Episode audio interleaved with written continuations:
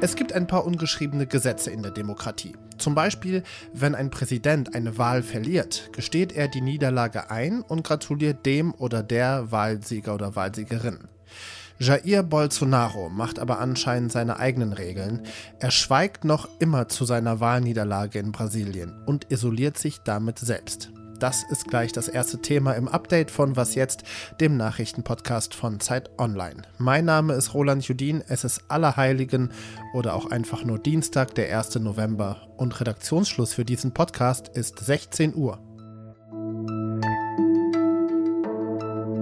Achtung, Achtung, haben Sie diesen Mann gesehen? Name Jair Bolsonaro. Alter 67, Haarfarbe braun mit grauen Schläfen. Beruf brasilianischer Staatspräsident und seit seiner Wahlniederlage am Wochenende nach wie vor nicht in der Öffentlichkeit aufgetaucht.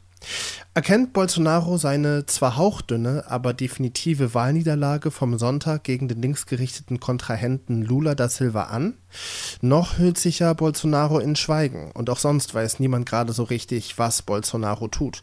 Vielleicht weiß es ja, was jetzt Kollegin Azadeh Peschman, die gerade für uns in Brasilien ist. Hallo Azadeh. Hallo Roland.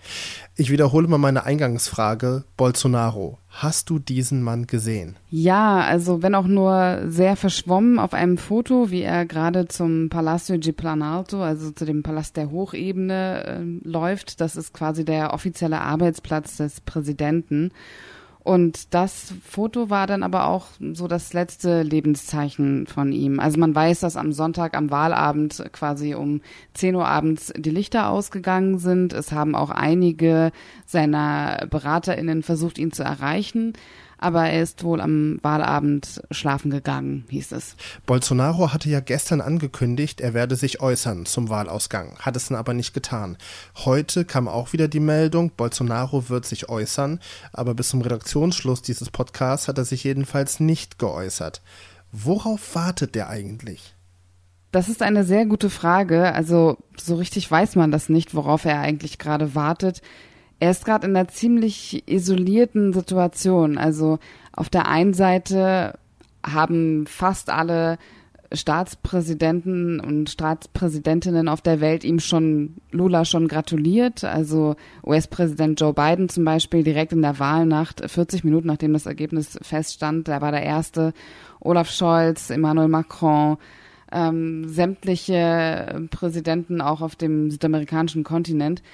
Und die Partei von Lula, die PT, die bespricht jetzt auch gerade schon, wie der Übergang sich gestalten soll und also geht quasi schon in die Praxis über und Bolsonaro meldet sich einfach nicht. Auf der anderen Seite, man weiß bei ihm auch nie so richtig, was er als nächstes tut. Glaubst du, es wird wirklich dazu kommen, dass er die Wahlniederlage nicht anerkennt? Ich glaube, im Moment ist das sehr, sehr schwierig, das jetzt nicht mehr anzuerkennen. Also nachdem quasi die ganze Welt das jetzt schon anerkannt hat, da hätte er auf jeden Fall früher kommen müssen und zwar dann direkt nach der Verkündung des Wahlergebnisses. Aber das hat er ja nicht gemacht. Also er hat sich ja bis jetzt eben nicht gemeldet und geht damit auch als Präsident äh, in die Geschichte ein Brasiliens, der über 24 Stunden nach Bekanntgabe des Wahlergebnisses sich immer noch nicht dazu positioniert hat. Was man aber dazu sagen muss, ist, dass der Vizepräsident, ähm, der jetzige, sich bei Geraldo Alckmin, also dem Vizepräsident dann ab dem 1. Januar 2023 sich schon gemeldet hat und ihn auch beglückwünscht hat. Was macht das denn mit den Menschen in Brasilien? Wie ist die Stimmung im Land? Mehrere Lkw-Fahrer zum Beispiel blockieren ja Autobahnen, um gegen den Wahlsieg von Lula da Silva zu protestieren. Ja, das ist so die eine Seite und die andere Seite ist, dass, dass es natürlich auch sehr viele WählerInnen gibt, die enttäuscht sind. Also natürlich auch die, diejenigen, die Bolsonaro gewählt haben und die jetzt nicht zu den Lkw-FahrerInnen gehören, die jetzt gerade auf der Straße diese äh, Straßenblockaden irgendwie errichten und diejenigen sind, würde ich sagen, also die große Mehrheit ist ruhig. Also das komplette Chaos, klar, es gibt sehr viele Blockaden gerade im Land und gestern war zumindest auch der Zugang zum Flughafen blockiert, also zum Flughafen in Sao Paulo, Sao Paulo Guarulhos. Aber so dieses große Chaos zumindest, das ist ausgeblieben. Sagt Azadeh Peschman. Vielen lieben Dank. Und diese Meldung kam heute Nachmittag. Das Bundesentwicklungsministerium will den Amazonasfonds bald wieder freigeben. Die Gelder wurden 2019 eingefroren wegen der massiven Abholzung des Regenwalds während der Präsidentschaft Bolsonaros. Der neue britische Premierminister Rishi Sunak, der hat schon vor einer Woche die Briten und Briten auf härtere Zeiten eingeschworen. Das ist er vergangenen Mittwoch im Londoner Unterhaus. Well, Mr. Speaker, I have been honest. We will have to take difficult decisions to restore economic stability and confidence. Man werde also schwierige Entscheidungen treffen müssen, um wirtschaftliche Stabilität wiederherzustellen. Eine dieser schwierigen Entscheidungen ist anscheinend heute schon durchgesickert. Die BBC und andere Medien berichten, dass die Menschen in Großbritannien bald mehr Steuern zahlen müssen. Dabei beziehen sich die Medienberichte auf eine anonyme Quelle aus dem Finanzministerium. Demnach könnten nur durch Steuererhöhungen pandemiebedingte Mehrausgaben und die gestiegenen Energiepreise gegenfinanziert werden. Die vorherige Premierministerin Liz Truss musste zurücktreten, weil ihre Pläne für Steuersenkungen zu Chaos an den Finanzmärkten geführt haben. Deutschland spart beim Gas. Das sagt eine Studie der Privatuni Hertie School in Berlin. So habe die Industrie im September ihren Verbrauch an Erdgas um 19 Prozent gesenkt im Vergleich zum erwartbaren Standardverbrauch für den Monat September. Privathaushalte und Kleingewerbe hätten sogar 36 Prozent weniger Gas konsumiert. Diese Werte seien außerdem temperaturbereinigt. Das heißt, die Forschenden haben schon den Einfluss vom warmen Wetter herausgerechnet.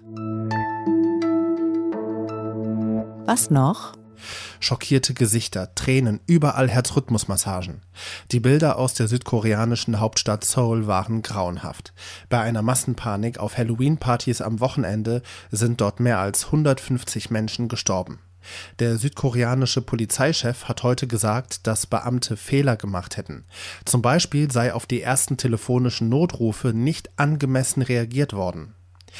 Ich habe auf Twitter einen hunderttausendfach geteilten Thread gesehen, der ganz schlicht und grundlegend erklärt, was bei einer Massenpanik zu tun ist.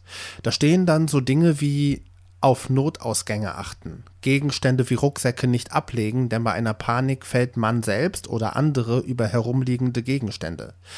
Enge Ausgänge wie Türen sind gefährliche Punkte. Am besten also ruhig sich mit der Masse fortbewegen, sich mit den Armen und Ellenbogen Platz um die Brust und den Kopf verschaffen, damit man noch atmen kann und leise sein. Denn je lauter eine Menschenmenge ist, desto mehr führt das zu Panik. Ich finde es super, denn ja, auch wenn man sich vieles davon selbst denken kann, ich finde es gut, sich das alles immer mal wieder zu vergegenwärtigen. Den Thread habe ich Ihnen in die Show Notes verlinkt. Und das war das Update an Allerheiligen. Morgen früh begrüßt sie mein Kollege Moses Fendel. Dann geht es unter anderem um den Krankenwagen, der von KlimaaktivistInnen blockiert wurde. Und die Frage, wann und in welcher Form ziviler Ungehorsam angebracht ist. Mein Name ist Roland Judin. Schönen Abend Ihnen.